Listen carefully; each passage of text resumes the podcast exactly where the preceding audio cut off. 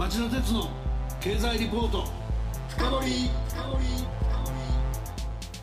はい皆さんこんばんは。番組アンカー経済ジャーナリストの町田鉄です。皆さんこんばんは。番組アシスタントの杉浦舞です。今夜の町田鉄の経済リポート深掘りは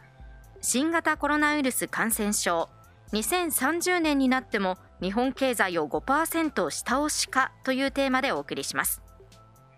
日本経済研究センターの田原健吾主任研究員に電話をつなぎ町田さんはご自宅からの出演でお話を伺います。はい田原さんこんばんは。こんばんは。田原さんとご出演は第1回以来30週ぶりですかね。はい。よろしくお願いします。よろしくお願いします、よろしくお願いします。さてアメリカのジョンズ・ホプキンス大学の集計によりますと世界の新型コロナウイルス感染者が日本時間今日午後1時の段階で270万人を超えました。最多がアメリカの86万人超え。これにスペインの21万人超イタリアンが19万人弱と続いています。また死亡者も19万人を上回りました。今日の話はこの番組でも夕方の町田鉄の深掘りでも何度か話題になった履歴効果、まあ、経済学の言葉ですけどもこれについて日本経済研究センターは今日2020年から21年度の経済予測を改定し新型コロナウイルス感染症の大流行は現時点でリーマンショックを上回るような激震だとされたようですが今後10年ぐらい経ってもその影響が残り失われた成長軌道にするのは並大抵ではないというお話になるのかと思います。大変興味深い話だと僕も楽しみにしてるんですよ。ということで田原さんよろしくお願いします。こちらこそよろしくお願いします。それでは CM の後町田さんにじっくりインタビューしてもらいましょう。この番組はエネルギーを新しい時代へジェラがお送りします。こんばんはミスタージェラです。金曜23時皆さんいかがお過ごしですか？え私ですか？私は今発電しています。どういうことかって？実は私ジェラは東京電力と中部電力の火力発電や燃料調達の部門を丸ごと受け継ぎ日本の電気の約3分の1を作っている会社なんです。電気は大量に貯めておけないので皆さんがスイッチを押したその瞬間に電気を作りお届けしています。もちろん24時間体制で。だからこの声が流れているラジオの電気も今まさにジェラが発電したのかもしれません。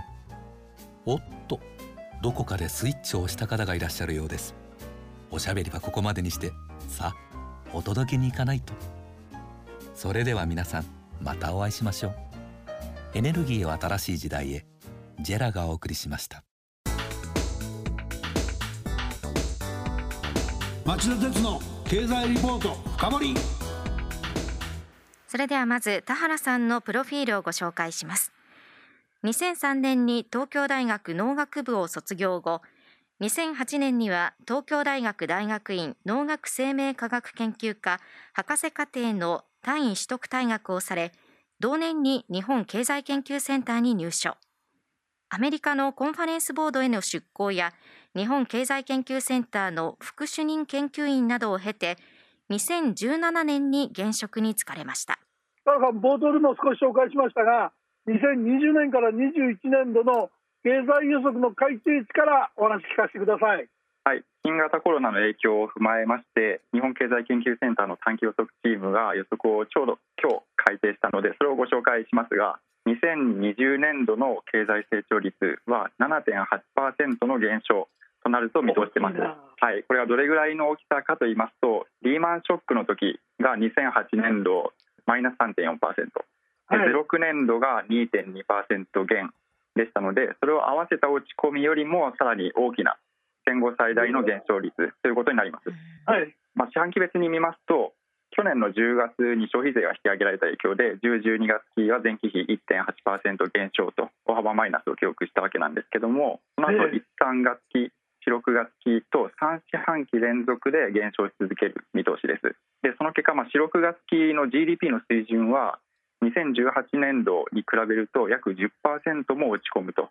いうことになります。で今回の見通しは前提なんですけども感染のピークは今ですけど4、6月期がまあピーク、でうん。9月期からまあ徐々に世界でロックダウンの解除などが始まっていくとそして年末までには、まあ、全てではないですけども多くの産業で稼働率が戻ってくるという前提に基づいた予測になってます。で日本の失業率がどうなるかと言いますと昨年度から1%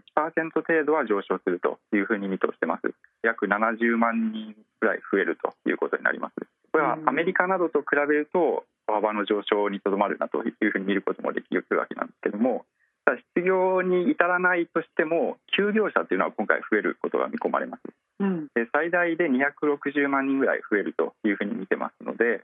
先ほどの失業者と加えると330万人ぐらい増えるという可能性もあると。で、うん。まあ、こうした休業だとかあとまあ残業時間が減るということもありますので労働時間は大幅に減るということで雇用者報酬、まあ、我々の給与ですね。これは約5%減少するという見通しでこれもリーマンショックの時のまあ2009年度を上回る減少率となります。でその後来年度ですね2021年度の成長率はプラス3.7%と見込んでますけども今年度は7.8%減ですので水準は半分も戻らないということになります。見通しはですね経済がフル稼働に戻れるのは、まあ、やっぱり治療薬とかワクチンが利用可能になったらということになりそうですので、うんまあ、見通しの不確実性は大きいと言わざるを得ないというふうに考えています。ありがとうございます。強烈なお話なんですけど、本題の中長期の話、急ぎたいんですけども、はい、ちょっと今、最後におっしゃったように、感染のピークは4、6月ということに置かれての短期の予測なので、やっぱりその後ろに倒れる可能性というのは見とかなきゃいけないというのは、まだセンターも相当慎重ってことですね。そうですねまださらに長引く可能性もあると思います。わかりました。それではその改定値を踏まえて中長期 GDP への影響をどう見ていけばいいのか、その予測にはどれぐらいの履歴効果が見込まれてくるのか、でここで大きいのはそのどういう履歴効果であって企業の破綻なのか、先ほど少し出た失業とか休業とか、それとも中国に依存してきたサプライチェーンの崩壊みたいなことなのか聞かせてください。はい、我々2035年度までのまあ中長期の見通しというのを3月に出しているんですけども経済はですね V 字回復して10年後にはもう悪影響残ってないとなるとまあいいわけなんですけども一般にはまあ金融危機などで景気後退が長いとその後も GDP が過去のトレンドに戻らないという傾向が過去の各国の経験から見られます。で先ほどお話した今年の前半にかけての落ち込みっていうのを踏まえて試算しますと GDP の水準は2030年代になってもコロナ前に想定していた水準に比べると5%近く下振れる恐れがあります、うん。でなぜ、まあ、こういうふうに10年後のような長期にわたっても悪影響が残りうるかと言いますと、まあ大きく3つあると考えてましてはい。1つ目は、まあ、一時的な需要の落ち込みが将来の生産力供給力にも影響しうると。つまりまあ労働だとか資本っていう生産のインプットが押し下げられる影響がある。2つ目はタイムが増えるということでそれが将来の支出の下押し圧力になるということ。で3つ目は、まあ、今回人の行動にも変化を及ぼすという面があります。ので、まあ、これが一部の産業の経営環境を悪化させうるということが考えられると思ってます。でもうちょっと詳しく、え説明しますけども1つ目の供給力、これは今回のように需要が蒸発するということが起きると、まあ、企業が破綻したりそして失業が大量に発生するということもあり得ると。でそうなるとですね、まあ、失業すると持っていたスキルをそのまま活かせる仕事にすぐにまた就くことができるとは限らないわけですね。ですので失業期間が長引いたりあるいはまあ妥協して短時間労働に就いたりしているうちに、まあ、元の所得水準に戻れなくなるという影響が一つあると思います。で、まあ、そういった影響を抑えるために、まあ、政府は今雇用調整助成金ですとか企業の資金繰り支援というのを行ってますけれども、まあ、これは適切な措置だと言えると思います。で2つ目将来の支出が手控えさ先ほどのは供給の方なんですけども需要が手控えられるという側面もあり得ると思います。うんで今回の、まあ、戦後最大の不況になるというふうにお話ししましたけどもそれをしのいでいく過程で大きな債務が発生するということが予想されますつまり家計や企業は貯蓄を取り崩したりあるいは債務を増やしたりする必要に迫られるとでそれが重荷になって将来にわたって投資ですとか消費が手控えられるという可能性がありますそこで政府がある程度こう民間の債務を肩代わりするということも考えられるわけですけども、まあ、実際で日本の政府で言いますと財政支出48兆円の規模の緊急経済対策をやってまして、まあ、ある程度それが実際まあ行われつつあるとも思いますただ日本はまだしもですね新興国などで国債発行を海外投資家に依存するようなところなどでは、まあ、そういうのも余力がなかなか難しいということで、まあ、世銀とか IMF などを含めてですね国債強調して債務を猶予するなどそういうことをしないと政府が十分な対応できないみたいな場合もあり得ると思います3つ目ですけども、まあ、今回人との接触が感染を広げるという側面がありますので、まあ、人が集まらないとか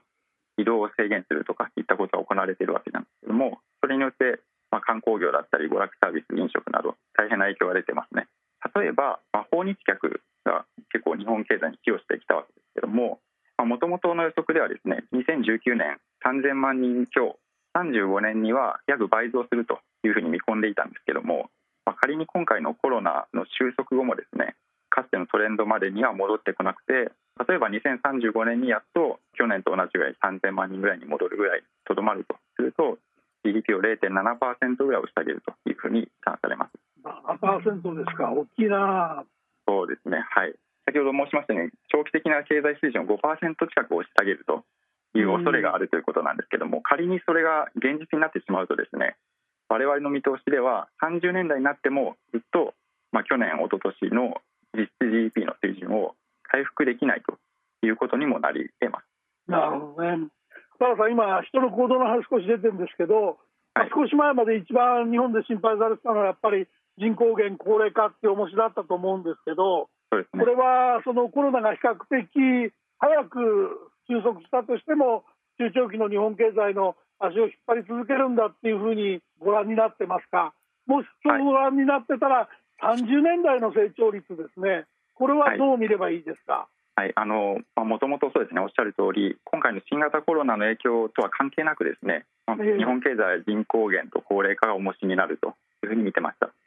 仮に、まあ、コロナが早期に収束して長期的な先ほど申したように悪影響がなかったとしてもですね日本の経済成長率は2030年代にはマイナスに陥ると。35年度にはマイナス0.2%成長になるというのが我々の見通しです。で日本の人口は10年ぐらい前から減少にもうすでに転じてますが2020年から35年にかけて人口はさらに700万人以上減少すると、まあ、1億2000万人を割り込むというふうに見通されています。G20 の中でも群を抜いて大きい減少率。しかも同時に高齢化が進むということで2035年には65歳以上の人口が全体の3分の1を占める。75歳以上は人口の2割を占めるというふうになります。人口が減ってその中に住める高齢者の割合が増えると。なると当然労働力には減少圧力がかかってくるということになります。で第二次安倍政権が、まあ、2012年度に始まった後昨年度にかけてですね労働力人口はどういうふうに変化してきたか振り返ってみるとですね実は年平均0.7%のペースでむしろ増えてきたんですね。人口は減ってるんだけど労働力人口は増えてきた、まあ、これは皆さんご存知のように女性と高齢者が働くようになったための労働参加率は、まあ、例えば30代女性は、まあ、約9%ポイント余計に働くようになってますし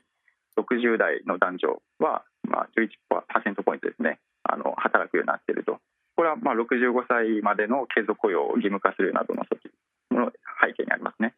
こういうふうに労働参加率が上がっていくというトレンドは今後も続くと思うんですけどもこれまでのようなハイペースは永遠には続かないということで今回の見通しではですねこれまでのように人口減と高齢化の勢いに逆らい続けることはできない。で労働力人口は2020年代から減少に転じてその減少ペースは加速して35年には年0.6%